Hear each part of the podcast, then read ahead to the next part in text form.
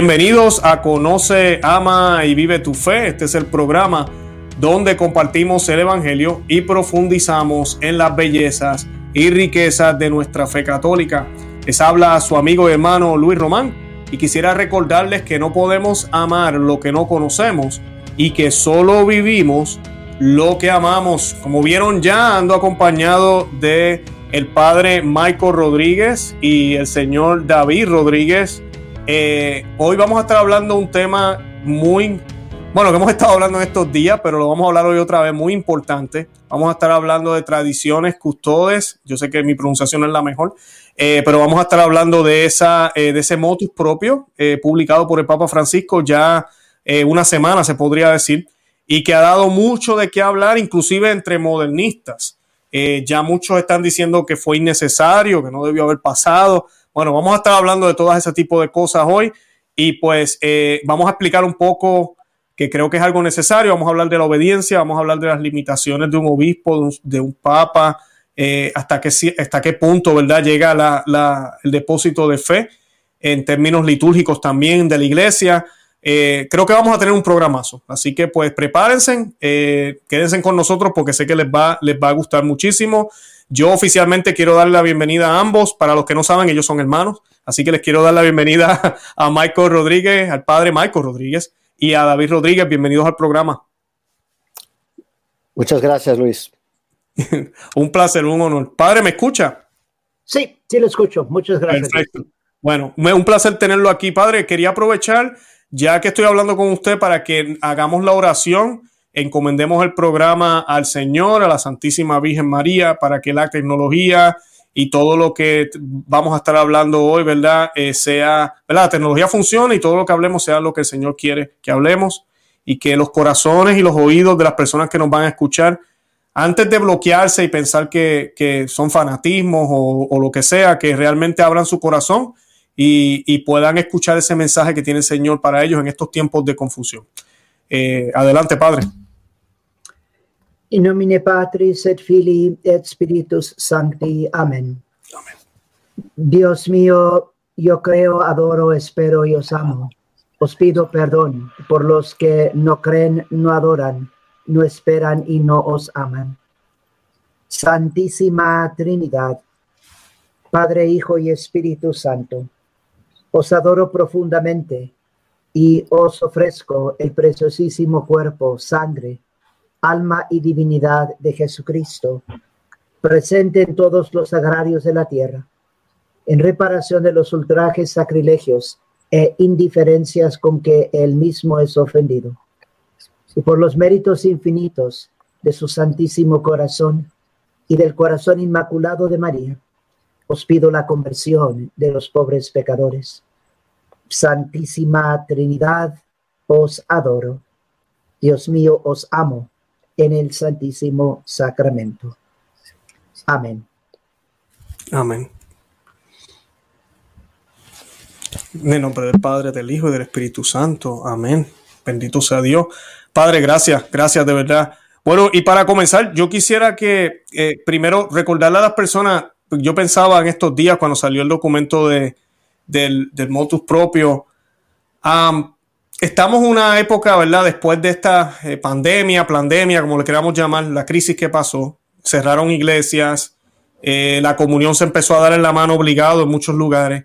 Y, y, pues la gente empieza a descubrir muchas personas, por lo menos yo en mi parroquia lo, lo he vivido, se añadió una misa los domingos y, y, ahorita estamos ya que se puede añadir otra más. O sea, son muchísimas la gente que ha venido y la razón principal, yo no quiero recibir al Señor en la mano, eh, por eso estoy aquí. Y la gente viajando hora y media, dos horas de donde viven. Y creo que eso ha pasado en muchas comunidades a nivel mundial. Lo otro es que las personas en YouTube también han visto la misa, porque como ahora todo se promovía en la televisión, en YouTube, qué sé yo, pues la gente se ha dado cuenta y han visto que se puede adorar al Señor de una forma más reverente, se puede adorar al Señor de una manera más digna. Y no tan solo eso, que no es una manera improvisada nueva, sino que siempre fue la forma. Y ellos no sabían. Y pues eso ha sido un descubrimiento, ¿verdad? Han crecido esas parroquias, las novus sordo, como le llamamos nosotros, las modernistas o las nuevas, la misa nueva. Ahorita están los obispos rogándole a la gente que vuelvan porque la gente se acostumbró y ya no quieren volver. Y pues con, ese, con esa circunstancia sale este documento, lo cual no tiene sentido. o sea, si tú, tú, quieres acercar a la gente a Dios y tienes dos productos y uno se está vendiendo más que el otro, ¿por qué vas a impedir el que se vende más? ¿Qué me pueden decir sobre eso? Yo quisiera empezar con el padre Michael Rodríguez. ¿Qué me puede decir de eso? El, tiempo. ¿Por qué ahora, en el 2021, eh, usted cree que está, por qué usted cree que Francisco decide sacar este documento? Bueno, yo pienso que mm, hay diferentes posibilidades.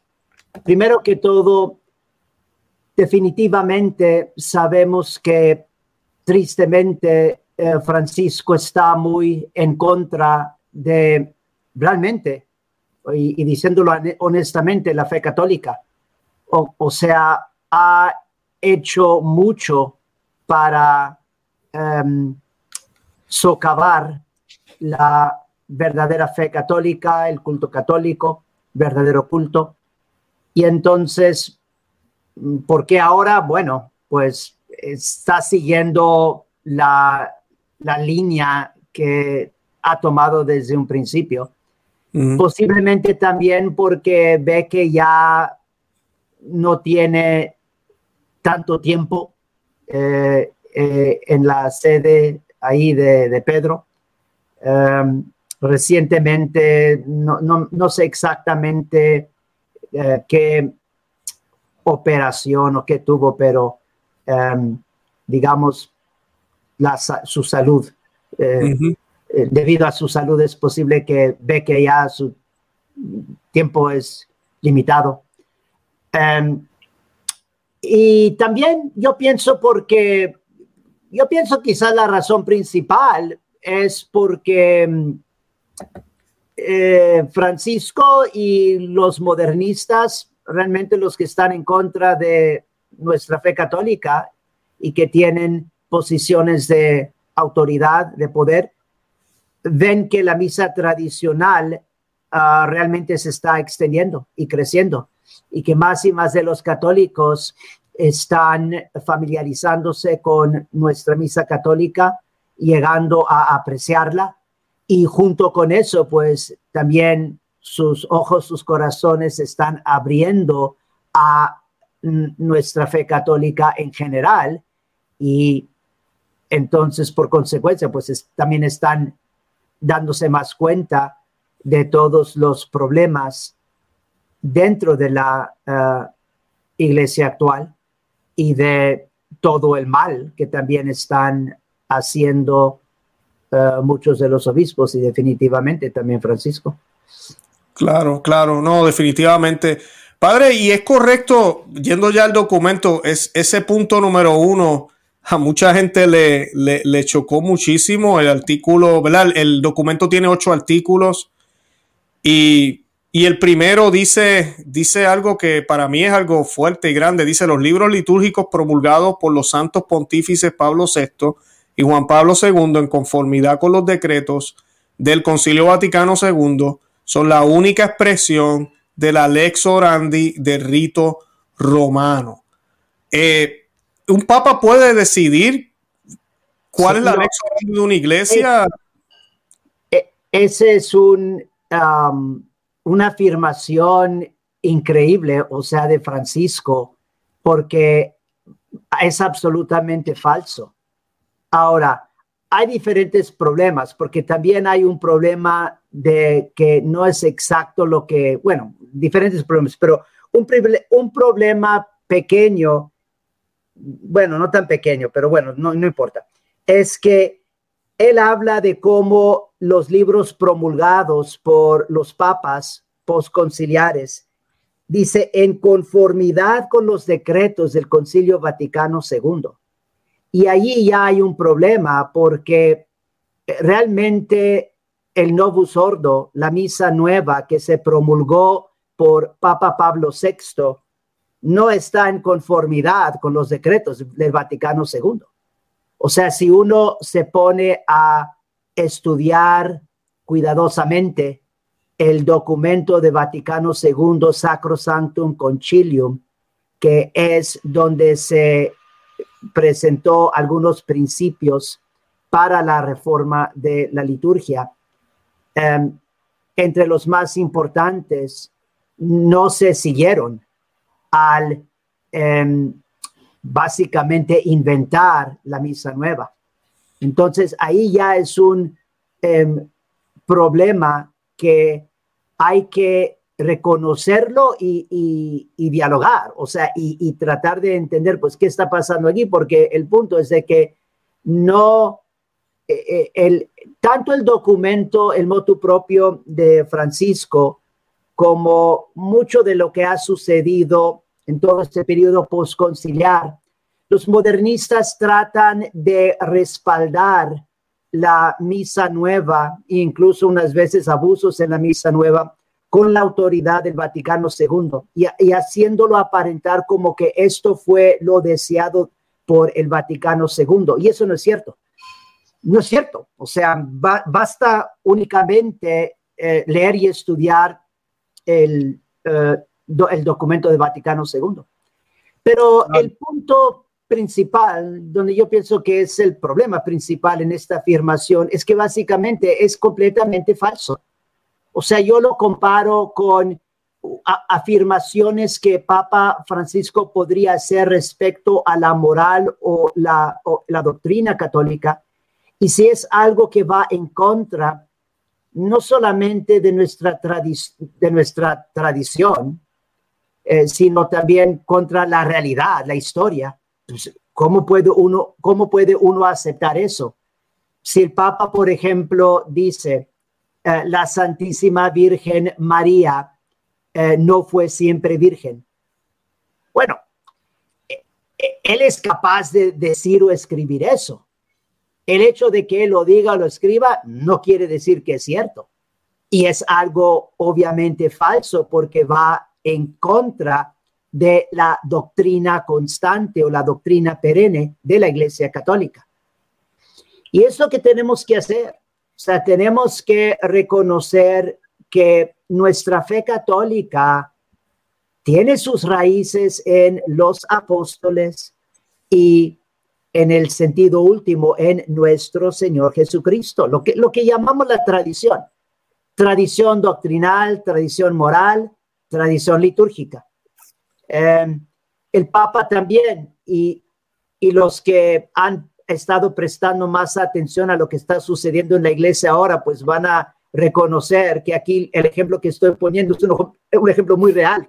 El Papa Francisco ya lo está haciendo para que veamos también cómo él ah, está yendo en contra de la ah, tradición doctrinal y sacramental de la Iglesia Católica. Si Papa Francisco, por ejemplo, eh, escribiera, los católicos que se divorciaron, em, que se casaron por la iglesia, se divorciaron y se han vuelto a casar por el civil, obviamente no por la iglesia, eh, pueden recibir la Santa Comunión. Bueno, no importa que él lo diga o lo escriba, eso va en contra de Dios, va en contra de la Eucaristía y va en contra de la enseñanza perenne de la Iglesia Católica. Y él no tiene autoridad de decir eso. Lo puede decir, lo puede decir. E incluso muchos obispos lo pueden seguir y gente también puede justificar y estar eh, yendo en contra de Dios.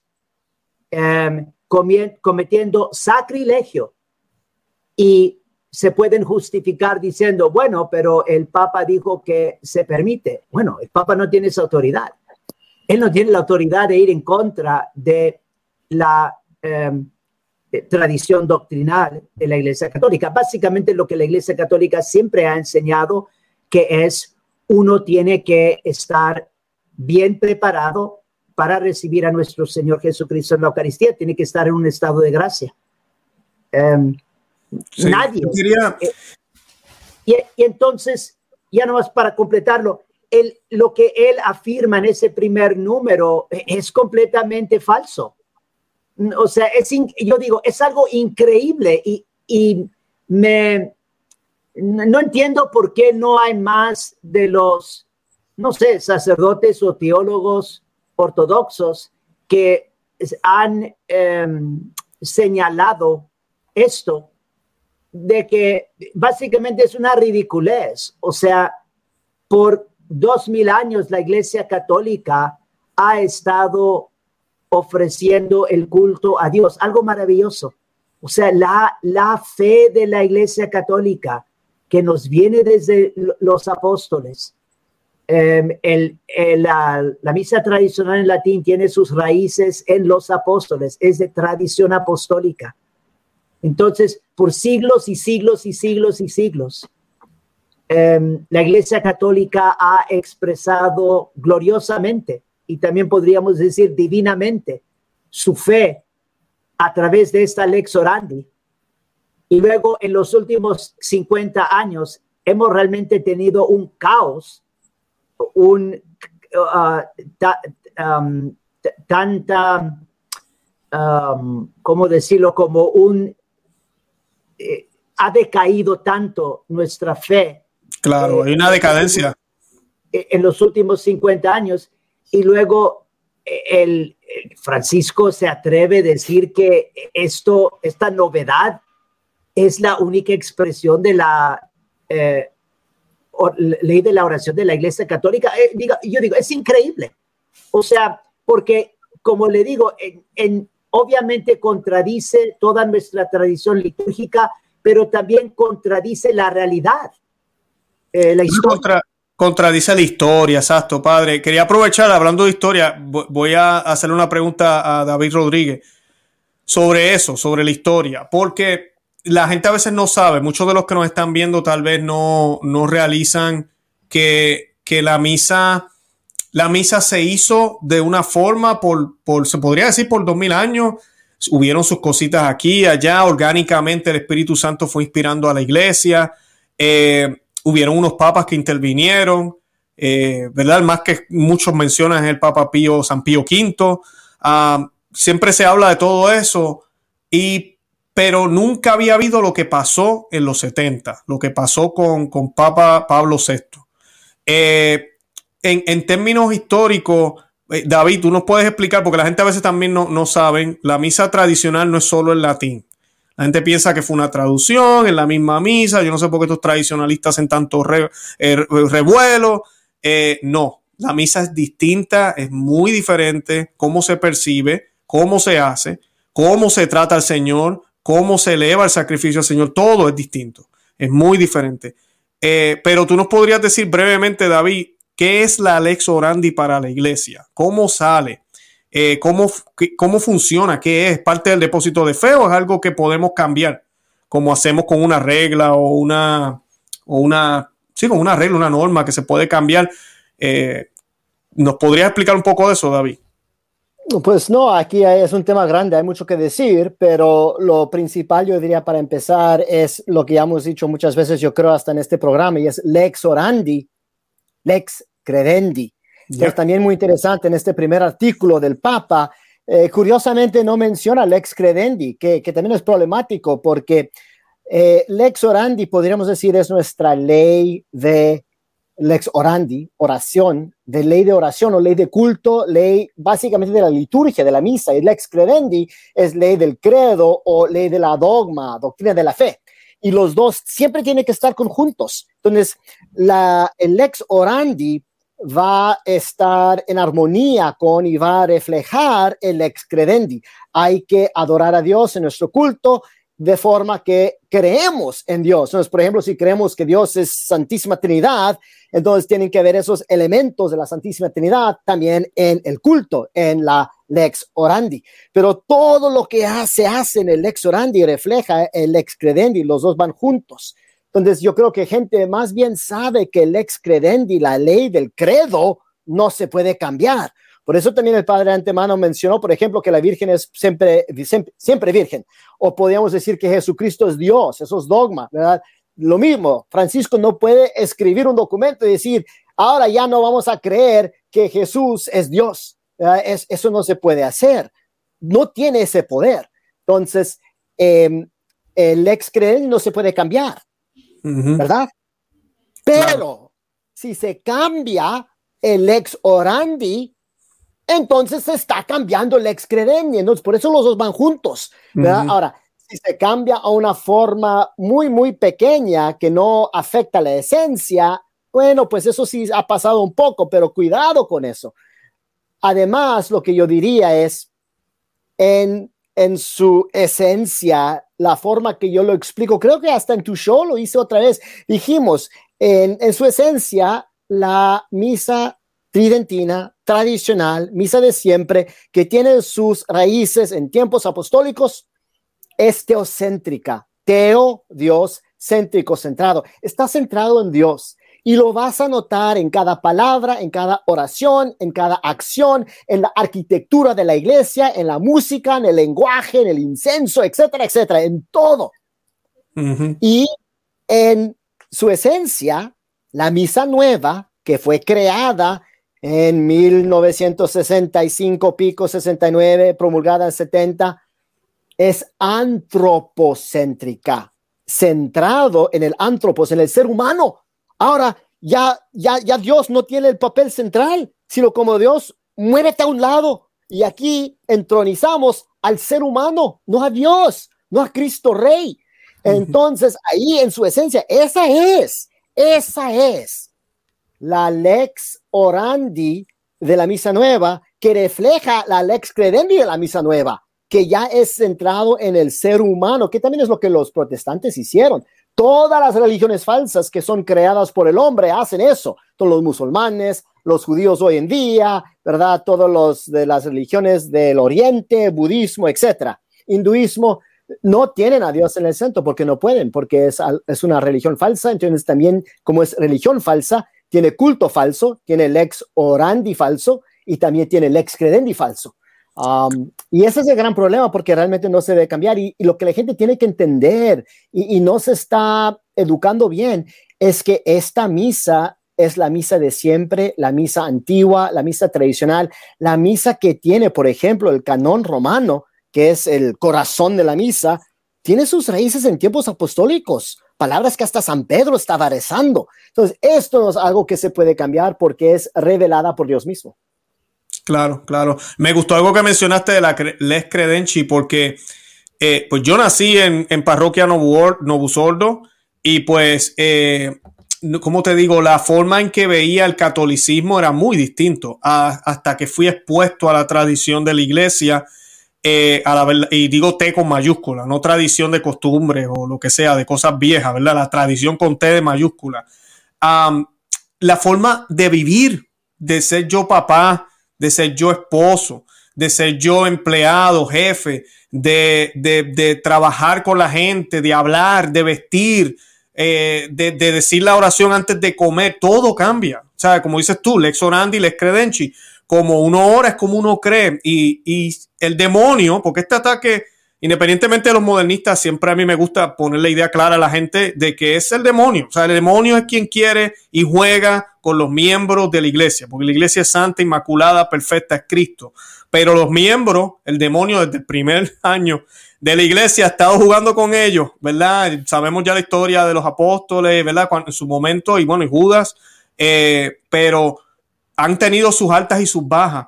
Y han habido hombres buenos y hombres malos en la iglesia, al igual que tú y yo, ¿verdad? Pecamos y vamos y nos confesamos y volvemos y caemos y seguimos tratando, ¿verdad? Caminando ese camino. Pero lamentablemente hemos llegado a un punto que ese daño ha sido muy grande. O sea, para mí lo que sucede en los 70, eh, inclusive, yo estaba leyendo, no recuerdo el nombre del libro ahora, pero yo estaba leyendo un libro, no es católico el libro, es un historiador, analizando la historia de la reforma de la Iglesia Católica, porque no ha habido tal cosa en ninguna religión, donde rompieron altares y se los separaron de las paredes, donde sacaron reclinadores, donde las mujeres dejaron de usar velo. O sea, un cambio radical que él decía que en su entender era otra religión. Y es otra religión, honestamente, porque sí lo es. Pero la gente a veces no ve eso porque no han visto todavía el otro lado. Y yo creo que también esa es la, agresividad que vemos en este documento, eh, que vemos es esa, porque deja, yo siempre digo, cuando tú tienes algo feo, si le pones algo bonito al lado, la fealdad se le nota más. Entonces tú no quieres que se note tanta esa, esa fealdad. Si tienes la belleza al lado, tú quieres sacarla. Tú no quieres esa, belleza o la verdad o lo, o lo que era. Porque el contraste es muy obvio. La gente empieza a preguntar. Yo recuerdo empezar a preguntar cuando empecé a ir a mi parroquia, ¿por qué solo hay hombres? ¿Dónde están las mujeres? Uno empieza a preguntar y entonces te empiezan a explicar cómo es el sacerdocio, qué, cómo funciona. Entonces uno dice, oh, ¿y por qué sacerdote es el único que da la comunión? ¿Por qué de rodillas y en la boca? Entonces todo empieza a tener sentido. Te citan los padres de la iglesia, entonces ahí donde viene el cuestionamiento. Entonces, ¿qué pasó? ¿Por qué ya no hacemos eso? Y, y, eso es bueno que pase, pero los modernistas no pueden dejar que eso pase. Yo creo que esa es la agresividad que hay ahora, porque al final del día lo que el demonio quiere es que no vivamos lo que la iglesia tiene que ofrecernos, que realmente es lo que Cristo nos quiere ofrecer. No sé si, si quieran añadir algo. Los tengo a los dos ahorita mismo en el, en el, en el chat, en, el, en la imagen. Sí, los tres pueden hablar. Pues nomás quisiera recalcar un punto que, que hizo usted, uh, Luis Adelante.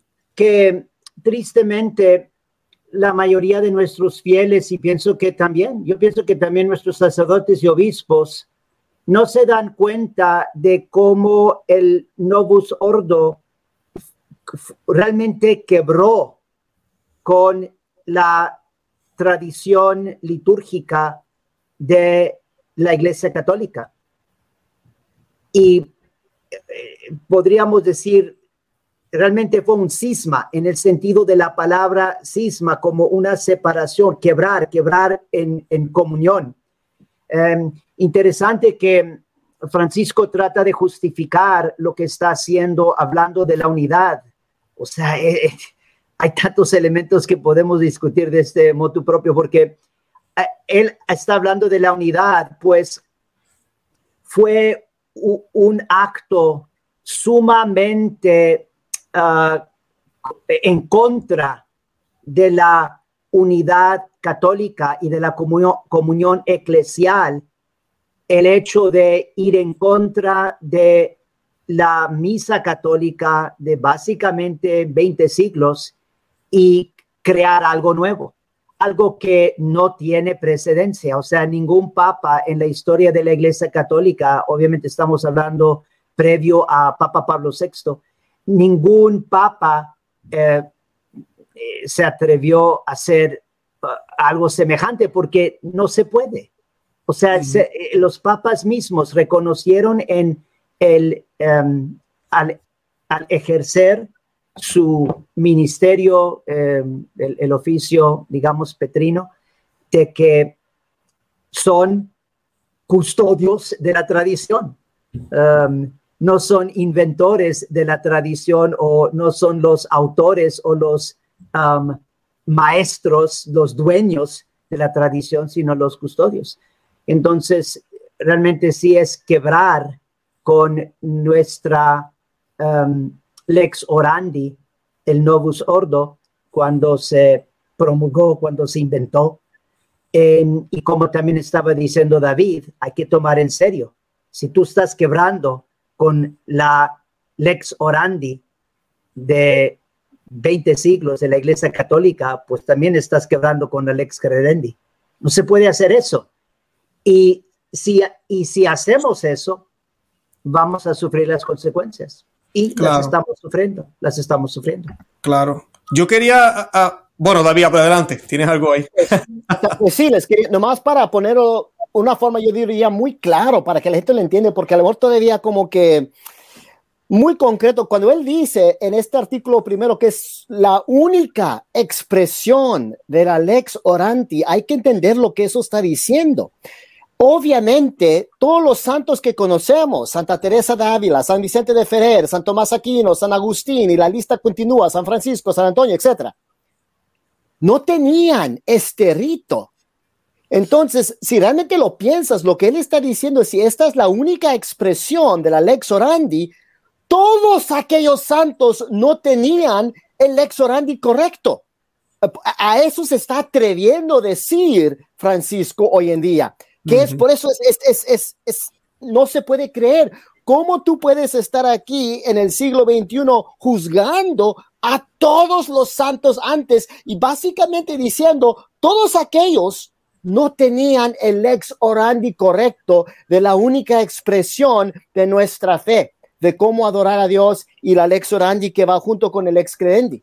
Y por eso estamos diciendo que está rompiendo con toda la iglesia, está rompiendo con todos los demás. Él, a, cuando se atreve a decir que esta es la única expresión y por eso no lo podemos hacer nosotros, porque si yo le doy acuerdo a este documento, entonces yo también estoy juzgando a San Tomás Aquino, a San Agustín, a San Juan, ¿verdad? De la Cruz, a todos los santos los estoy juzgando y les estoy diciendo, ustedes no tenían el lex orandi de la iglesia.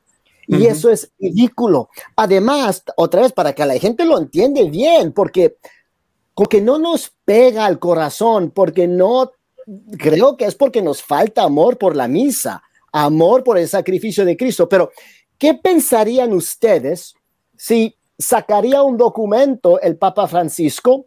Ah, muchos de ustedes me imagino que están casados. Yo estoy casado, Luis, tú estás casado.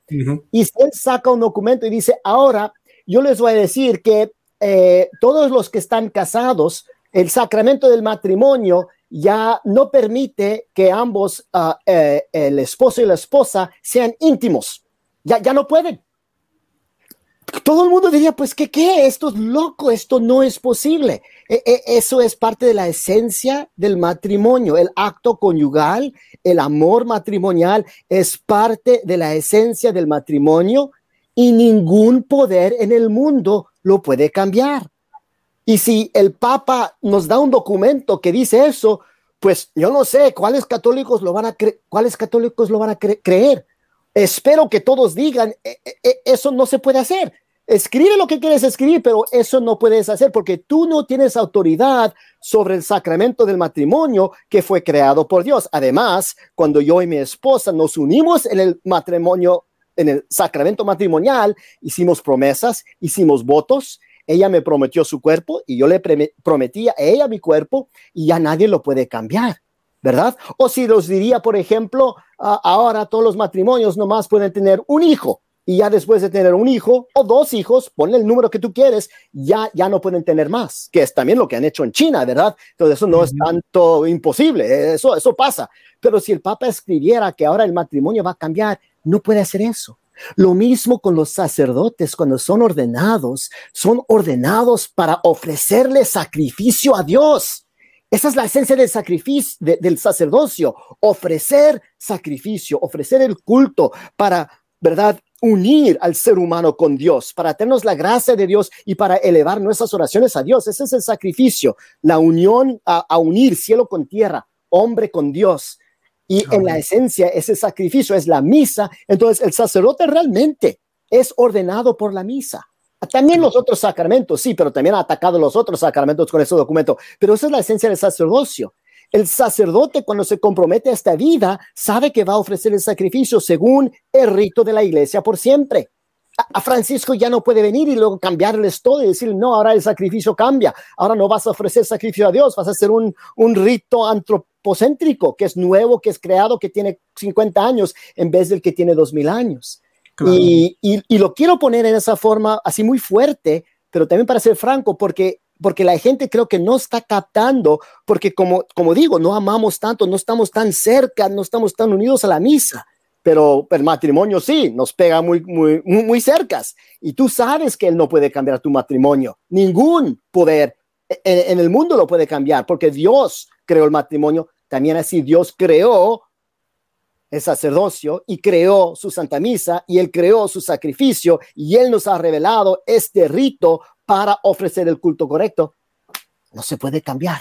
No, no se puede. Yo quería aprovechar, ahora mencionamos un poquito eh, la, la, carta, el padre Michael Rodríguez mencionó la carta, porque la carta es bien importante. Yo le he dicho a todo el mundo que lean, lean el motus propio, pero tienen que leer la carta que acompañó el motus propio, que también la carta de Benedicto XVI con su morum pontífica, hace poquito el cardenal Sara, el mismo día que salió el motus propio, no sé si ustedes saben, él tuiteó alguna frase por su cuenta de Twitter eh, de la carta que acompañó, no el motus propio, el sumorum pontífica, eh, la bula, ¿no? Sumorum pontífica era una bula, si no me equivoco.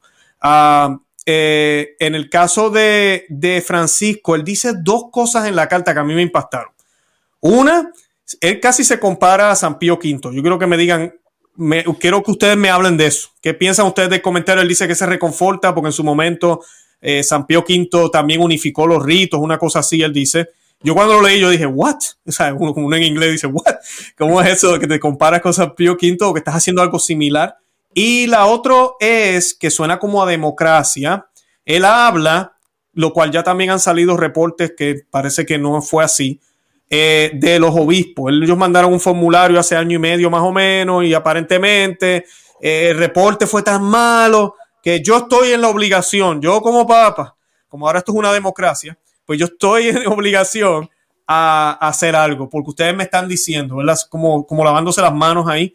Eh, yo vi ya noticias en algunos periódicos, Catholic Register sacó un documento, Diane Montana también sacó una, un reportaje, creo que solo el 30% de los obispos respondieron a nivel mundial, así que si así hubiesen respondido todos mal, que lo dudo, eh, por la reacción que ha habido después del motus propio, que no ha sido tan mala, gracias a Dios, eh, estamos viendo muchos obispos diciendo que no, que no van a hacer cambios, eso dice mucho. Eh, yo honestamente yo no creo que haya sido tan mala la reacción después del formulario. Pero ¿qué me pueden decir de eso? Del formulario y del comentario de San Pío V en la carta. padre, si, si usted puede hablar de los obispos, yo hablo de San Pío V. Ah, entonces, rápidamente, nomás para dejarle saber históricamente, es muy falso, muy falso lo que dice eh, Francisco en su carta, porque primeramente San Pío V promulgó un documento que se debe leer, a ver si tenemos tiempo, le cito parte de Quo Primum, que es el documento muy importante en 1570, estableciendo, yo diría, yo, digo que es infalible, este rito tridentino se llama, o tradicional o antiguo o de siempre, que es también lo que Papa Benedicto dijo, básicamente le dijo, eh, ya ven también cómo está están contradiciéndose. El Papa Benedicto, Joseph Ratzinger, dice una cosa y ahora Francisco Jorge Bregolio dice otra cosa, porque Benedicto claramente dijo, este rito siempre es santo, nadie puede ser um, penalizado, castigado. lo que era, lo que era sagrado en el pasado es sagrado ahora. No, se puede abrogar, etcétera, etcétera. Eh, y, y, se está basando también un poco en quo primum y ahora Francisco está diciendo lo opuesto. Entonces ahí mero, mero tienen ya contradicción entre los dos papas. A ver, ¿a cuál vamos a obedecer?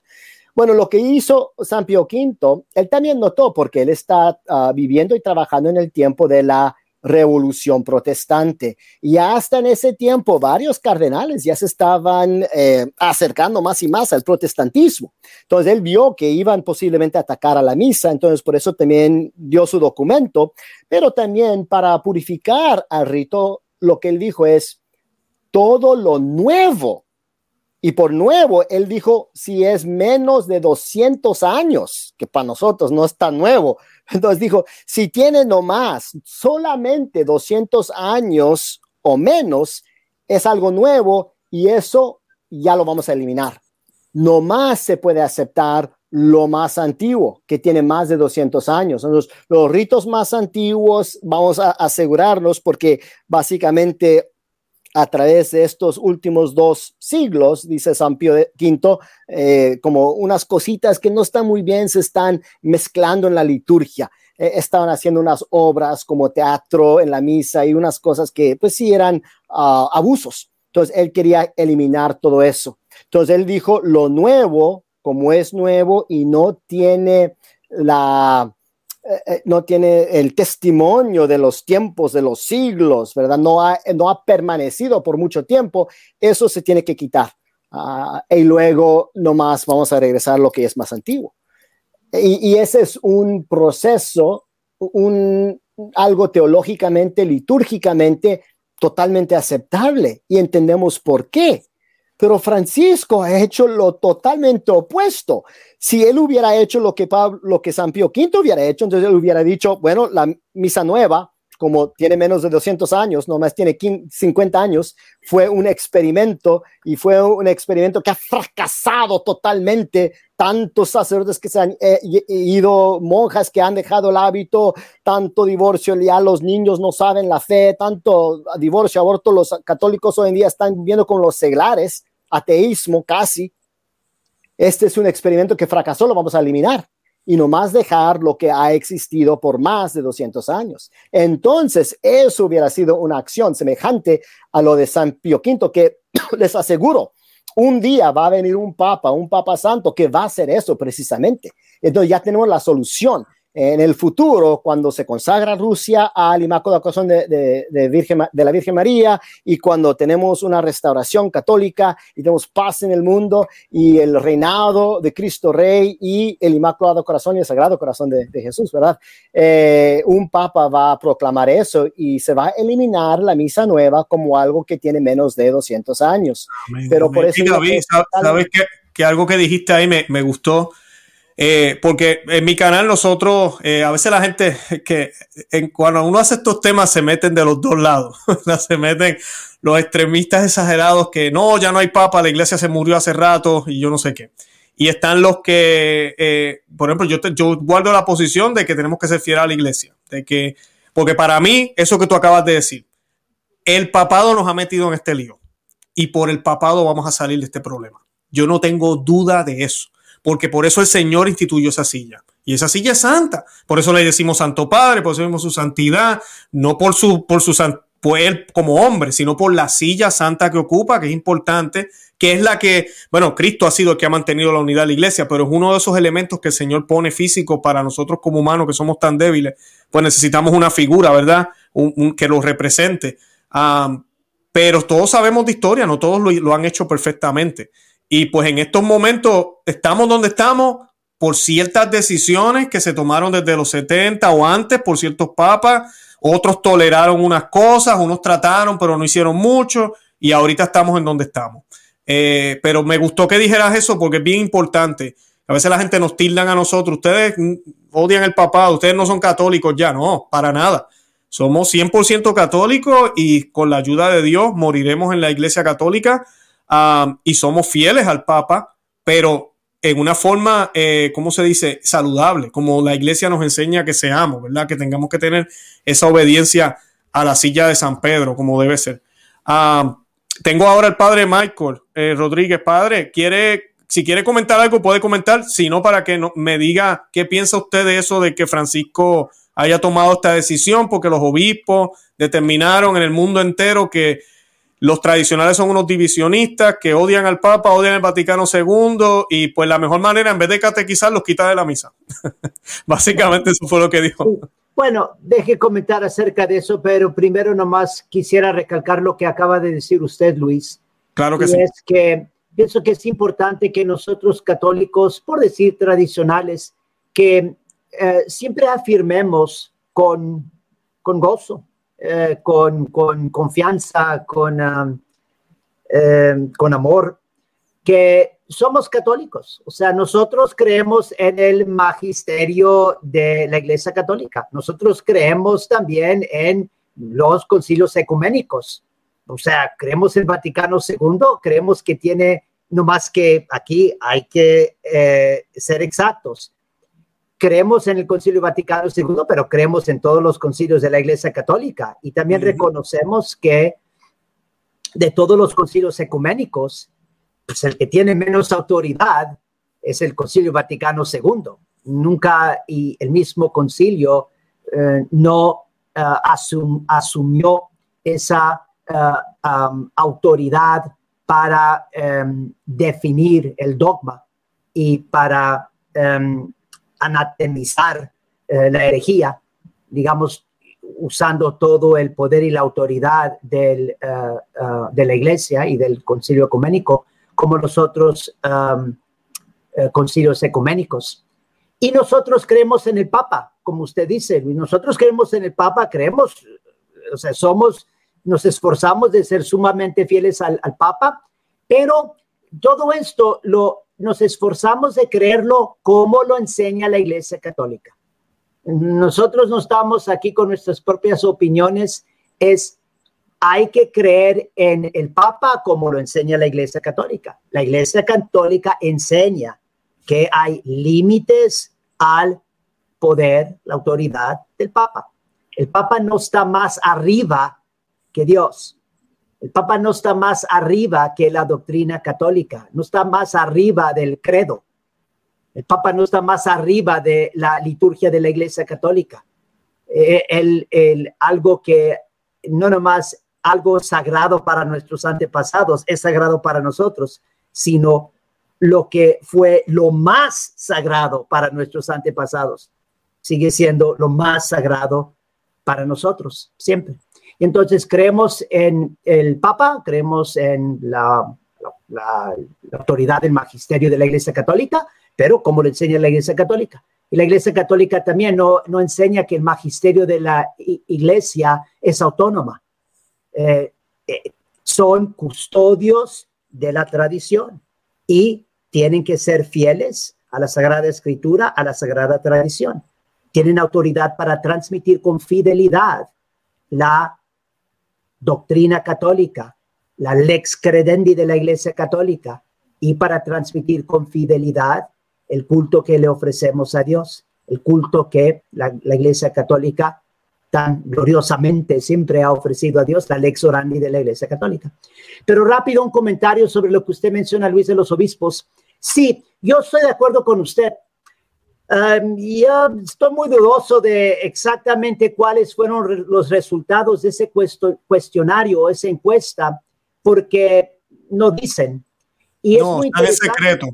Sí, y es muy interesante porque un obispo, yo leí esto hace unos días, el que se interesa lo puede buscar, pero es un obispo de Nueva York, del estado de Nueva York, aquí en los Estados Unidos.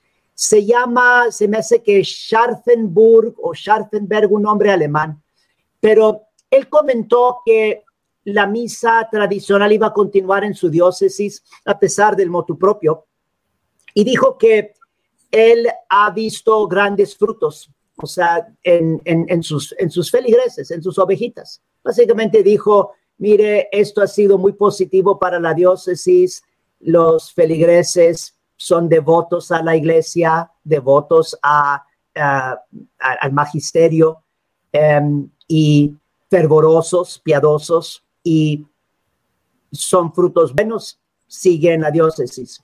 Y comentó que esto es lo que él había mandado a Roma o sea, él respondiendo al, al, a la encuesta. Y él también comentó algo como que se le hacía raro, digamos, lo que estaba escribiendo el Papa. No, no sé si dijo eso, pero como dio a entender que pues algo como que no, no concuerda. Pero también muy interesante porque él mismo, siendo obispo, él dijo que él nunca había recibido ningún informe respecto al resultado del cuestionario. Hmm. Entonces, sí, interesante. Pero también, miren, miren, también para los que están escuchando, es muy importante que también no nos desviemos de más en esto de la encuesta o el cuestionario, porque en realidad eso es muy, muy secundario. Como hemos estado diciendo, la lex orandi de la Iglesia Católica, el rito romano, de origen apostólico, lo que llamamos comúnmente la misa tradicional en latín. Esto es algo sumamente sagrado. Esto es algo instituido por nuestro Señor Jesucristo, algo que tiene sus raíces en los, en los apóstoles, algo que realmente es parte de nuestro depósito de la fe, porque lo que más transmita nuestra santa fe es la Santa Misa, lex orandi, lex redendi. Y entonces, eh, no, eh, realmente no importa, o sea, no importa cuáles sean las opiniones, ya sea de todos los obispos o de todos los feligreses. Em, em, pero em, no me sorprende que, que se vean muchos frutos buenos y muchos frutos positivos donde se está dando la misa tradicional en latín, porque pues es la misa verdadera, es nuestra misa católica. Amén, amén. Que yo, yo creo que, por lo menos yo he recibido ya mensajes de gente graciosos que me han dicho, Luis, yo no, yo te escucho hablar de la misa tradicional, he estado por ir, pero ahora que ha salido este documento, ahora sí quiero ir. O sea, así me dicen. Así que eh, el Espíritu Santo obra de forma bien misteriosa y yo creo que mucha gente eh, al ver esta, este documento, que si yo fuera, por ejemplo, de la misa nueva, yo estaría como que, pero ¿cuál es la rabia con ellos? Y si, es, y si fuera verdad que yo no voy a decir que no hay a veces sus grupitos que, ¿verdad?, reniegan contra la figura del Papa o lo que sea, que no solamente están en las, parroquias tradicionales. Yo conozco grupos así en, en parroquias novusoldos también, que hablan horrible del Vaticano II también y todo lo demás. O sea, eso no es eh, como juzgar un solo grupo completo por unos pequeños. Yo que soy gerente, por ejemplo, en mi trabajo, si a mí una persona hace algo que no sigue las normas, yo no voy y hago un escándalo y reúno a todo el mundo y fírmeme aquí. Si todo el mundo está siguiendo la regla, es porque ellos saben lo que tienen que hacer. Yo tengo que jalar a ese individuo y ver qué es lo que pasa, que no entiende, que está haciendo mal, por qué lo estás haciendo mal y, llevarlo, ¿verdad?, hacia el camino que debe ser. Pues yo creo que esa, si de verdad es, tanto ese problema que dice Papa Francisco, ¿por qué tú vas no tan solo a castigar una comunidad entera, sino a quitarle prácticamente su identidad completamente? O sea, porque como creo que era Lefebvre, si no me equivoco, Marcel Lefebvre decía, déjenos vivir el catolicismo a, la luz de la tradición, creo que él decía una frase así. Eh, o sea, ellos hablan tanto ahorita mismo, esta iglesia sinodal que ellos tanto predican, yo siempre digo esto, y dicen que es una iglesia donde todos los bautizados vamos a tener voz y voto y vamos a poder expresarnos como queramos. Pues, pues entonces déjame expresarme con la tradición. ¿Cuál es el problema? Déjame a mí celebrar la misa de siempre y tú celebras con la Pachamama en tu parroquia, pero déjame a mí quieto. O sea, pero lamentablemente eso no es lo que uno ve, o sea, es hacia un lado. Por ejemplo, en la carta él menciona un poco él menciona en la carta, pues yo le digo que lean es la carta. El Papa dice en la carta que eh, hay misas con el misal, disculpen, hay parroquias con el misal de Pablo VI que están abusando también, él dice, algo así dice, él dice que llegan hasta el límite de lo soportable. Yo cuando leí esa frase, yo dije, ay, mira, el Papa está admitiendo que hay problemas con las iglesias nuevas, ¿no? Eh, pues yo digo, ¿verdad? ¿Dónde están los ocho artículos para esas parroquias también, no? ¿Dónde están las normas para entonces mirar que de verdad, ¿verdad? Supuestamente sigan la rúbrica como se supone que la sigan y no se disfracen de payasos, no traigan bailarines al, altar, eh, no pongan a niños a hacer la, elevación de la Santa Hostia, eh, no coloquen indígenas a hacer la homilía como vimos todos estos años. Hace poquito en Colombia y aquí y, y allá en México también yo cubrí la noticia en el canal, figuras de la Pachamama, una custodia de la Pachamama, con, el Señor expuesto en la figura de la Pachamama. Eh, ¿Por qué no se habla de eso? No, vámonos solo con los tradicionalistas. Cardenal Müller decía los otros días que eso se nota, que es un ataque directo para eliminar la liturgia antigua. Así de sencillo. Eso es todo lo que es. Yo, yo quisiera nomás comentar un poquito aquí para que la gente entienda lo que el padre Rodríguez estaba diciendo hace un minuto. Eh, antemano también no, no es opinión propia de él, sino es la enseñanza de la iglesia. Eh, y quiero que la gente, antes de que hasta lean esa carta que Francisco escribió, que estás mencionando, Luis, que hasta más importante, vayan y lean el documento de San Pío V. Todos ya tenemos el Internet y tenemos el Google y le podemos poner coprimum, San Pío V 1570. Les quiero nomás leer una frasecita, a ver si Luis hasta puedes poner esto en, la pantalla para que lo, lo leer ellos mismos, pero les voy a leer porque tienen que oír esto otra vez. Este es un papa escribiendo y ustedes van a escuchar sus palabras. Yo por eso digo que es infalible. Miren, él, está hablando de la misa, ya el, el misal tridentino que él estableció para tener la misa sin cambios, sin más errores que se estaban metiendo, como les dije antes, por los protestantes y por otras exageraciones y por otros abusos. Pero él mismo dice, del mismo modo, estatuimos y declaramos que no han de estar obligados a celebrar la misa en forma distinta a la establecida por nos. Ni prelados, ni administradores, ni capellanos, ni los demás sacerdotes seculares de cualquier dominación o regulares de cualquier orden. Entonces, nadie ya puede celebrar la misa de otra forma sino por este misal que Él nos ha dado. Oh, y luego sigue, que no pueden ser forzados ni compelidos por nadie a reemplazar este misal Noten lo que él dice, porque eso es lo que están haciendo ahorita. Precisamente van en contra de este documento que por un papa santo. Y luego dice, y que la presente carta jamás puede ser revocada ni modificada en ningún tiempo, sino que se yergue siempre firme y válida en su vigor. Eso es muy fuerte, eso es muy poderoso, ese es el poder de San Pedro con las llaves, ¿verdad? Está diciendo esto es ya para siempre. Entonces aquí no tienen que tomar mi opinión, lo que yo les estoy diciendo, ni lo que el padre Rodríguez, ni, ni lo que Luis Román, sino es algo infaliblemente decretado por San Papa Pío V cuando estableció esta misa para protegernos de este tipo de abuso. Y luego terminando la carta dice, así pues, que absolutamente a ninguno de los hombres le sea lícito quebrantar ni ir por temeraria audacia contra esta página de nuestro permiso, estatus, orden, mandato, precepto, concesión, indulto, declaración, voluntad, decreto y prohibición. Más, si alguien se atreviere a atacar esto, sabrá que ha incurrido en la indignación de Dios omnipotente y de los bienaventurados apóstoles Pedro y Pablo. Entonces, él está diciendo, nadie puede atreverse a cambiar este documento que ya es para siempre en todo lugar. Y si alguien se atreve a hacer eso, ellos mismos van a ser castigados de una forma terrible por Dios omnipotente y por San Pedro y San Pablo.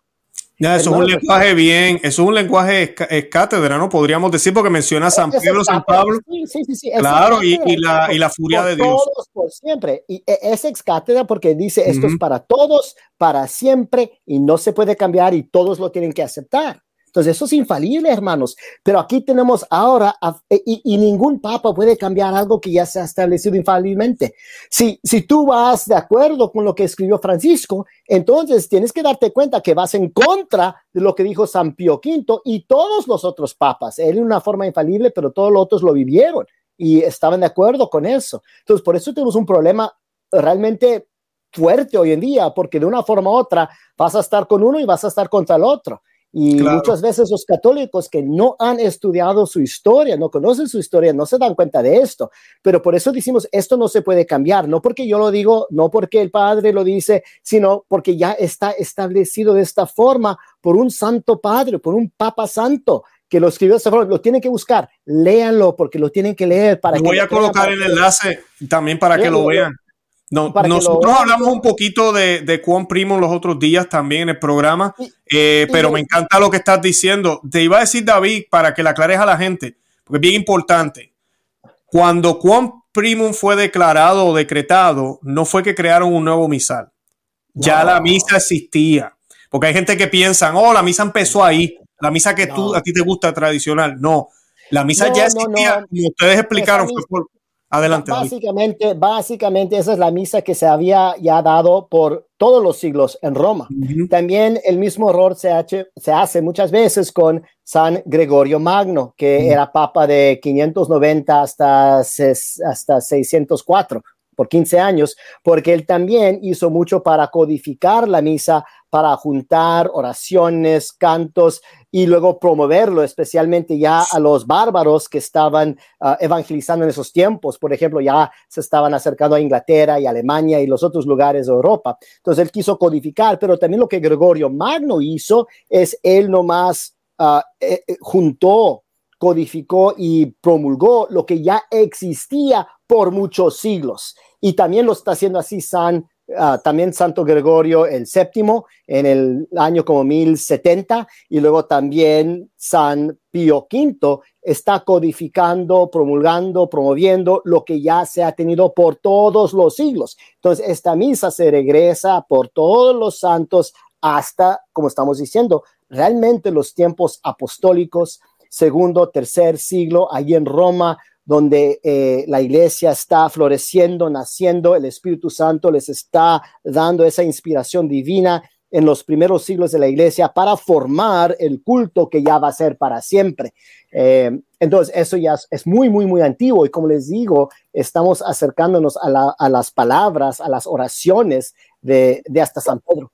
Ah, entonces, la gente sí debe de entender eso porque por eso también los papas hablan tan fuertemente porque saben, esto es apostólico, esto es parte de la revelación divina que nadie puede cambiar, simplemente la estamos guardando y perseverando y lo que a nosotros nos han dado nuestros antepasados, nosotros lo guardamos, no lo cambiamos y lo pasamos a la generación futura. Ese es el mm. papel del Papa y esa es la tradición de transmitir lo que yo he recibido fielmente a la generación futura. Ese es el papel del Papa, para asegurarse que eso estés haciendo, no para andar cambiando las cosas. El Espíritu Santo no fue prometido al Papa ni a la jerarquía para andar cambiando la divina revelación, sino para guardarla y transmitirla fielmente, hermanos. Qué bien, me gustó algo que dijo David, que la, la liturgia es parte del depósito de fe. Esa parte la gente no entiende eso. Eh, no, no, no, no, no se dan cuenta. Yo siempre también le explico a las personas que como te digo, uno encuentra respuesta en la Biblia para todo, pero no todo está en la Biblia. Nosotros somos católicos y sabemos que hubieron unas cosas que fueron confiadas a, los apóstoles por el mismo Señor. Y de ahí es que va, eh, nos enseñan a, orar, se celebraban las primeras Eucaristías. Eh, no podemos olvidar eso, si no, si no tenemos un grave problema. Y yo creo que eso también la gente no lo, no lo ven, porque si, si Francisco viniera hoy y dijera, vamos a quitar el libro de, la primera es Romano, porque habla de homosexualidad y pues queremos ser una iglesia abierta. quita, quita, quita esa carta de ahí. Todo el mundo estaría, ¿cómo va a ser la Biblia? Tú no le puedes quitar nada a la Biblia, pero la misa, sí, quítale, haz lo que te dé la gana con ella, no importa. Y es porque no amamos la misa suficiente y porque ya dejamos eso pasar. Pero les quiero recordar, tomen en serio lo que dijo aquí Papa San Pío V, porque estamos viviendo en el tiempo de Fátima, ¿ok? Entonces, él dijo aquí, van a recibir el castigo de Dios y el castigo de San Pedro y San Pablo. Nosotros ahorita estamos viviendo por medio de este castigo divino, porque hasta ya tenemos 50 años que hemos realmente quebrado con este documento, no nomás ahorita, ahorita una forma hasta peor, pero ya por 50 años estamos en desobediencia del coprimo. Entonces los castigos de Dios están bajando sobre nosotros, estamos recibiendo eh, también el castigo de San Pedro, San Pablo, y como él es el encabezado de la iglesia y la jerarquía está encabezada, la autoridad está quebrando, todos van a sufrir. Y eso también fue algo que ah, no lo tenemos con 100% certeza, pero por un amigo sacerdote de Papa Benedicto, de Joseph Ratzinger, fue cardenal en ese tiempo, Ino Dolingor se llamaba y era ah, sacerdote que enseñaba en un seminario en Argentina, pero era alemán, eh, amigo personal de Papa Benedicto. Él dijo, eh, Ratzinger, que leó el tercer secreto de Fátima, me dijo que no todo el secreto fue revelado y el parte del secreto que no fue revelado fue, estaba hablando de una misa malvada, de un concilio malvado. Y seguramente si eso se contiene en el tercer secreto, ya que la hermana Lucía estaba hablando de esto en 1940, 42, 44, es obvio porque no quisieron publicarlo, ¿verdad? Porque, pues, y aquí lo vemos, pero, pero sí, todo lo que estamos viendo, lo que está pasando en el mundo, todo esto de la vacuna, del COVID, del nuevo orden mundial, de hasta cosas que vienen hasta más peor, no, no se va a mejorar desafortunadamente se va, todas las cosas se van a hacer peor, peores. va a ser más difícil hacer todo y vienen muchas enfermedades, vienen muchas muertes, hay que prepararnos bien, pero es que estamos viviendo en el tiempo de Fátima y es una batalla espiritual, si es diabólico y no hemos obedecido a Nuestra Señora y en cambiar el sacrificio de Cristo y no tenerle la reverencia que le debemos de tener, ah, vamos a sufrir los castigos. Y por eso les digo a todos, hay que mantenernos firme en la fe con el rosario, con el escapulario y no alejarnos de la misa porque Dios ya nos dio la advertencia, Él ya nos dijo, debemos estar preparados, hermanos. Así es. Ah, eh, ya, ya David nos diste ahí unos consejitos, pero yo quería aprovechar al padre, a menos que padre, si quiere añadir algo, comentar, adelante, pero quería aprovechar para ir cerrando el programa.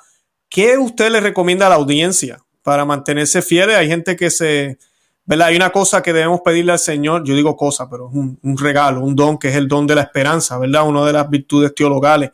Eh, no se puede perder nunca, independientemente de lo oscuro que se vea o cómo se sienta o cómo se, ve, o cómo se ven las cosas, ¿verdad?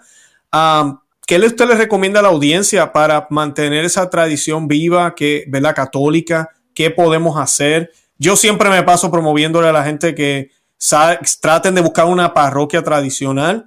Eh, hay lugares en el mundo que es bien difícil, hay lugares que hay más opciones. Aquí en los Estados Unidos somos bendecidos, en casi todas las ciudades hay una por lo menos, aunque hay que viajar. Eh, pero en países, yo sé de países que es bien complicado. Ah, ¿Qué les recomienda a la gente, verdad? Eh, ¿Qué pueden hacer para mantener su fe viva, su fe católica y que perdure? Um, dos comentarios nomás rapiditos, Luis, que quiero hacer y luego ya decir algo breve acerca de su pregunta. Lo que David estaba explicando de la diferencia de Pío V, lo que hizo él y también lo que hicieron otros papas, por ejemplo, San Gregorio Magno, San um, Gregorio VII. Básicamente, los papas lo que estaban haciendo es cumpliendo con su oficio, cumpliendo con sus deberes, cumpliendo con su ministerio de ser custodios de la tradición y transmitiendo con fidelidad la tradición. Es lo que los papas estaban haciendo, porque ese es el, papel del papa, de vigilar, de eh, transmitir con fidelidad em, el depósito de la fe, que obviamente incluye la lex orandi. Y por eso es tan triste, porque en nuestros tiempos estamos viendo, em, especialmente Pablo VI y ahora Francisco, que están haciendo completamente lo opuesto, o, sea, yendo en contra de lo que la Iglesia Católica enseña es el papado. En vez de custodiar la tradición, pues están inventando novedades. Em, están eh, rompiendo o quebrando con la tradición.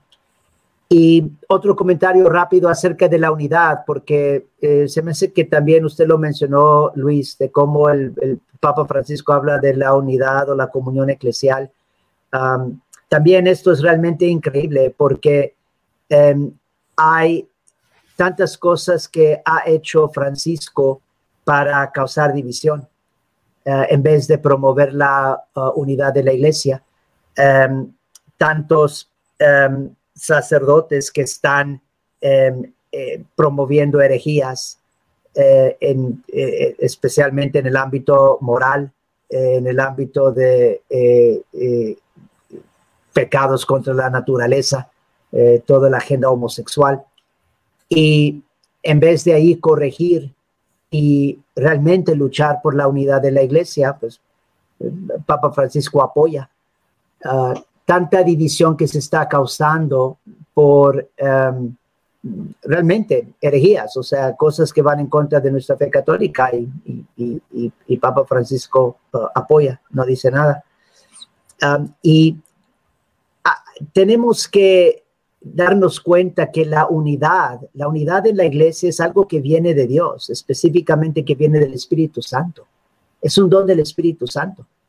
Y el Espíritu Santo, donde más actúa Él, es, es espíritu de verdad, la doctrina católica. Esto es lo que nos va a traer a, hacer uh, uno, es lo que eh, em, um, da la unidad eh, ser fieles a la doctrina católica, fieles a la verdad, al espíritu de la verdad. Y el Espíritu Santo también nos enseña a orar, a, ofrecer el verdadero culto.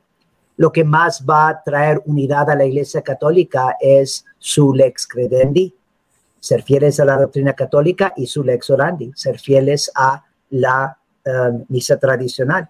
Realmente en la misa tradicional históricamente ha sido un instrumento maravilloso para unir todos los católicos, para unir la Iglesia Católica. Un solo rito, un solo eh, lenguaje sagrado. Hay muchísimos elementos, podríamos hablar bastante de cómo eh, en, en, detalles el rito, como el rito romano, la misa tradicional en latín, cómo realmente fomenta la unidad en la iglesia. Y algo también a nivel sobrenatural. O sea, y es lo que eh, realmente un papa debe de hacer, reconocer, yo no puedo eh, crear la unidad solo, em, el Espíritu Santo es el que va a unir a la iglesia y lo hace principalmente a través de la um, doctrina católica y a través del, culto católico, la misa tradicional. Entonces, lo que yo voy a hacer para verdaderamente promover la unidad en la iglesia, la comunión eclesial, es vigilar cuidadosamente eh, la lex orandi, la lex credendi de la iglesia católica. Eso es lo que pienso que los fieles pueden hacer. O sea, definitivamente, miren, va, va a ser difícil. Se me hace que en los meses entrantes se va a poner un poco más difícil porque más y más misas tradicionales se van a ir cancelando. Parece que en Costa Rica, que ya los obispos um, están cancelando uh, no sé cuántas misas tradicionales uh, había en Costa Rica, parece que ya no va a haber ni una sola misa tradicional en, en todo el país de Costa Rica. Miren, no va a ser fácil, pero lo que tenemos que hacer es definitivamente hacer todo lo posible para ser fieles a la do doctrina católica y ser fieles a la misa tradicional. Yo sé que en lo concreto no va a ser fácil, pero hay que buscar cómo hacerle. Hay que tratar de rezar mucho por uh, un sacerdote, por lo menos un sacerdote que dé la misa tradicional, donde se dé la misa tradicional, apoyar eso y no, eh, eh, no como temer todas estas penalidades que van a imponer los obispos que no tienen validez ante Dios y ante la Iglesia Católica cuando nos digan que somos desobedientes, bueno, de ser humildes, aceptar la crítica, pero de no, no, no empezar a pelearnos, pero también tener la seguridad de que eh, si somos fieles a, a, la lex orandi, la lex credendi de la Iglesia Católica, eso es lo que realmente significa ser fieles a Dios y obedecer a Dios. Hay que siempre obedecer a Dios primero. Um, y como David también mencionó, pienso que es muy importante, miren, hay que rezar el rosario y siempre tratar de mejorar en el rezo del Santo Rosario. Um, eh, el centro, el Fatima Center, acaba de publicar unos libritos para ayudar a rezar el, el rosario en inglés. Uh, uh, no, no, no, uh, desafortunadamente todavía no en español, pero en inglés pero es un ejemplo de cómo uno puede tratar de mejorar en el rezo del Santo Rosario. Usar el Santo Rosario, obviamente usar con fidelidad el, el um, escapulario.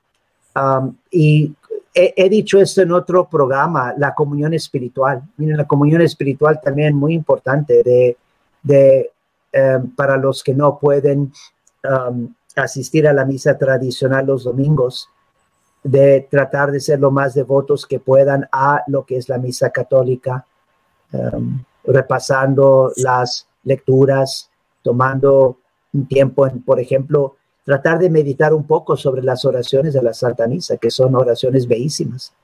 Uh, son oraciones que muchas de ellas, pues, de siglos y siglos y siglos de antigüedad. Realmente, como católicos, creemos que en la, en la misa es Cristo quien ora. Eh, por eso también, ¿cómo puede el hombre atreverse a, cambiar oraciones que han sido santificadas, eh, no nomás por siglos y siglos de la Iglesia Católica orando estas oraciones, sino también Cristo mismo, Cristo mismo orando estas oraciones en medio de su iglesia, um, o ofreciendo su sacrificio a, al Eterno Padre para nuestra redención. Meditar sobre las oraciones de la Santa Misa, hacer una buena uh, uh, y, y, y, devota comunión espiritual. Y como les digo, miren, busquen, recen, recen por un, no, y realmente, si, si rezan y no se, y, y no se realiza la, la petición como esperan, bueno, Dios sabe que uno está rezando con fidelidad. Hay que rezar para que Dios les mande un sacerdote para que ofrezca la misa tradicional. Eso me gusta. sí, y, y decir, rezar por eso y tratar de apoyar los sacerdotes que están ofreciendo la misa tradicional y ser firmes en, en, en um, decir la verdad, o sea, de que um, lo que realmente es la obediencia según lo que enseña la Iglesia Católica y que ante todo tenemos que obedecer lo que es el culto católico, uh, misa tradicional en latín y nuestra doctrina católica. Excelente, excelente. David, ¿tienes algo más que añadir para ir concluyendo. Pues no mucho, pero una cosa que hasta a ver si les puedes preguntar a tu audiencia, los que me están escuchando, el padre mencionó ese librito del Rosario que tenemos en inglés, los que no saben, yo también trabajo con el The Fatima Center, Centro de Fátima, ah, soy el director del contenido ahí, entonces si hay alguien que sabe bien el inglés y el español y podría ayudarnos como, voluntar, como voluntario para traducir por ejemplo, este librito de Rosario o también otros, otras cosas excelentes que tenemos al español. Me encantaría tener esa ayuda. Eh, somos un grupo muy chiquito, pero si, si hay otros que nos pueden ayudar, también podemos hacer más material disponible. Por ejemplo, el año pasado, cuando nos llegó todo esto de COVID y empezaron a cerrar todas las iglesias, ¿verdad? Y nos quitaron todos los sacramentos, hasta en unos casos confesiones, bautismos, matrimonios, confirmaciones, etcétera. Realmente fue un desastre espiritual tremendo. Ah, hicimos un plan, dijimos, este es el plan de cinco puntos que todos deben estar haciendo para salvar el alma, salvarse sus almas. Y es un plan no que nosotros inventamos, sino que viene directamente de la Virgen de Fátima. Eh, especialmente tomando en cuenta esta posibilidad que no íbamos a tener misa que también no sé qué tanto la gente sabe, pero hay bastante profecía católica de santos y místicos hasta aprobados por la iglesia, que nos dicen que va a venir un, va a venir un día cuando no vamos a tener la misa pública, por lo menos. Entonces, hay por las escondidas, en cuevas, en bosques, quién sabe dónde. Eh, se va a poder encontrar la misa, pero obviamente va a ser muy difícil y no para todos. Entonces todos debemos estar listos y preparados para aquel día, eh, si estamos viviendo en ese tiempo, cuando ya no hay misa que se puede encontrar, misa pública. Lo, lo, que ahora yo me estoy dando cuenta y es gran tristeza es que no va a ser que el Estado, el gobierno con soldados nos cancela la misa, sino muy probablemente va a ser el Papa y los obispos mismos que nos cancelan la misa. Eh, ya lo estamos viendo, ya lo vimos en el COVID.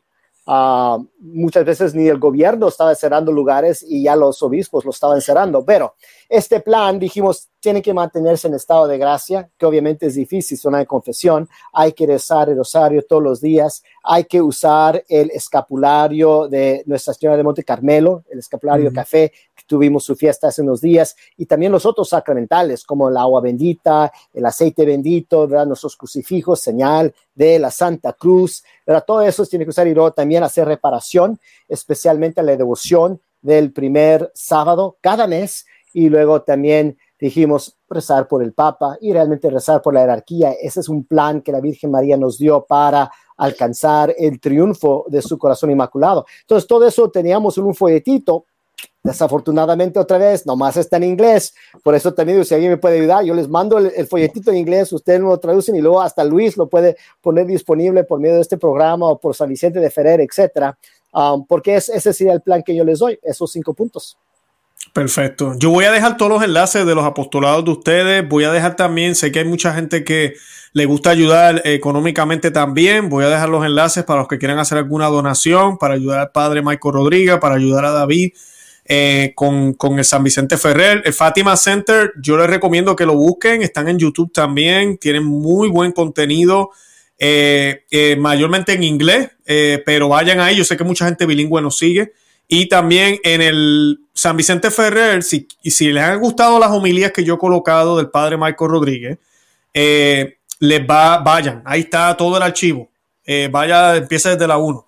Tiene ahí para escuchar y pues va a aprender muchísimo, de verdad que sí. Así que pues los que no hablan inglés es una opción. Yo voy a compartir todos los enlaces. Ya nosotros habíamos hecho un programa con el padre Michael, no, hemos hecho dos, con el padre Michael Rodríguez. Hicimos uno sobre Fátima Hicimos una entrevista que hicimos con él hace, yo creo que ya casi dos años. Eh, voy a colocar el enlace también en la descripción. El canal de nosotros ha crecido mucho y hay gente que tal vez no sabían para que vayan y la vean. También he hecho como cuatro programas, yo creo, con David, no estoy seguro. Eh, hemos hecho también de Fátima, de Sol Lucía, eh, hicimos uno de, ah, yo sé que hicimos uno del emocionalismo, creo que era. Sí. ¿De qué, perdón? De la misa también. De la misa también, sí, hicimos uno de la misa también. Así que todo, todos esos programas los voy a colocar en la descripción de este programa para que tengan ahí también material para ver y aprender. Y cualquier pregunta, sugerencia que tengan, déjenla en los comentarios y yo con gusto se la haré pasar al padre Marco Rodríguez o a David Rodríguez para poderlas contestar. Eh, si no hay más nada que decir, yo voy a aprovechar que tenemos un sacerdote en el programa para que nos dé la bendición. Padre Rodríguez, nos da la bendición. Sí, uh, nomás rapidito, rapidito, nomás. Ah, no, mentira, mentira, padre. Sí, estaba mencionando de que pueden también apoyarnos con donaciones. Quisiera agradecer en particular cuatro personas porque se me hace que son aquí gentes de su programa, Luis, que han donado a mi apostolado. Entonces, gracias a Leticia Madera, Sara Fernández, Juan Juárez y Miguel Porras.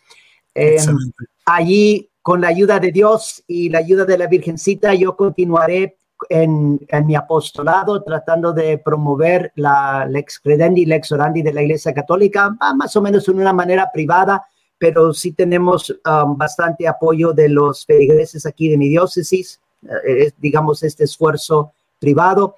Eh, no sabemos qué va a suceder con esta eh, como resultado del moto propio. Es muy posible que mi obispo venga a, imponer, a imponerme penalidades más duras como suspensiones y no sé, excomulgaciones, no sé.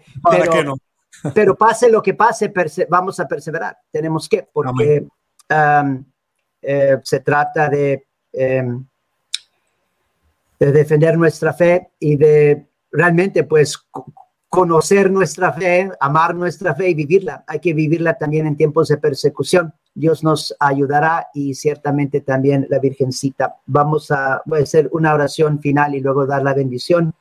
Rezaré los saludos a María em, por San Juan Eudes. Santa María, hija de Dios Padre. Santa María, Madre de Dios Hijo. Santa María, esposa de Dios Espíritu Santo. Santa María, templo de la Santísima Trinidad. Santa María, rosa celestial del indescriptible amor de Dios. Santa María, Virgen pura y humilde, de quien el Rey del cielo deseó nacer y con tu manto ser abrigado. Santa María, Virgen de vírgenes, Santa María, Reina de mártires, atravesada por una espada. Santa María Santísima Señora, a quien se le dio todo el poder en el cielo y la tierra. Santa María, mi reina y mi madre, mi vida, mi dulzura y mi esperanza.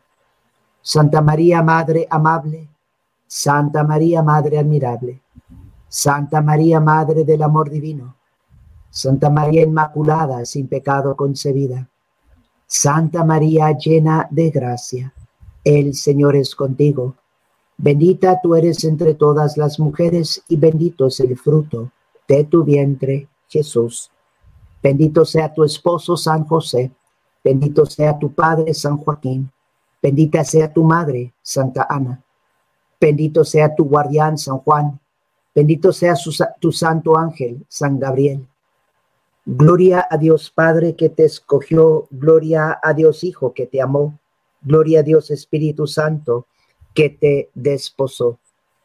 Gloriosa Virgen María, que todos los hombres te amen y te veneren. Santa María, Madre de Dios, ruega por nosotros y bendícenos, ahora y a la hora de nuestra muerte, por Jesucristo, de tu divino Hijo. Amén. Dominus vobiscum, cum spiritu tuo, benedictio Dei omnipotentis, Patris et Filii et Spiritus Sancti descendat super vos et maneat semper. Amén. Padre, gracias. De verdad, una vez más quiero darle las gracias a ambos por estar aquí conmigo, eh, sacar el tiempo. Creo que fue un programa excelente. Les agradezco un, montón, como decimos en Puerto Rico. y, y, nada, de verdad que vamos a estar orando mucho por ustedes. Yo los admiro a ambos muchísimo y para mí es un privilegio el poder tener la oportunidad de hacer estos programas con ustedes. Así que nada, eh, de verdad que gracias y esperamos tenerlos prontos acá. Gracias, Luis. Bueno, que Dios los bendiga. Bye bye.